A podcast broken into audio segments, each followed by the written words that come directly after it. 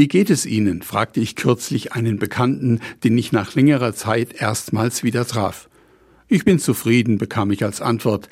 Na ja, dachte ich, sehr positiv klingt das ja nicht gerade, aber ich fragte nicht mehr nach. Die Antwort Ich bin zufrieden hat mich aber noch eine Weile beschäftigt. Ich hatte das Gefühl, dass sie nicht ganz ehrlich war.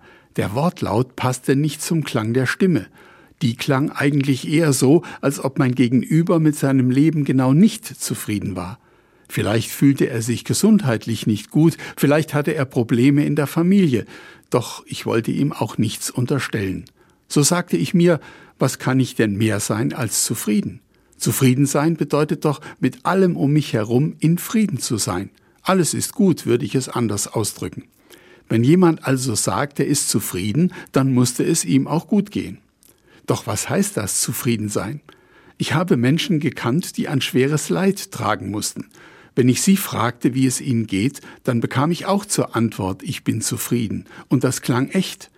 Andere, denen ich auch diese Frage stellte, antworteten mir, es könnte besser sein, ohne zu sagen, was sie damit meinten. Ob ich zufrieden bin oder nicht, das hängt, so jedenfalls lehren mich solche Begegnungen, sehr stark von mir selbst ab, von den Maßstäben, die ich für meine Zufriedenheit anlege. Kann ich für das, was ich habe, dankbar sein? Schaue ich immer nur auf die, die mehr haben als ich?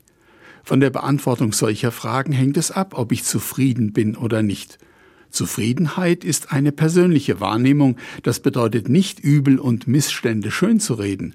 Es kommt aber darauf an, sie richtig einzuordnen, die richtige Relation zu finden. Der beste Weg zur Zufriedenheit ist demnach, mit sich selbst zufrieden zu sein.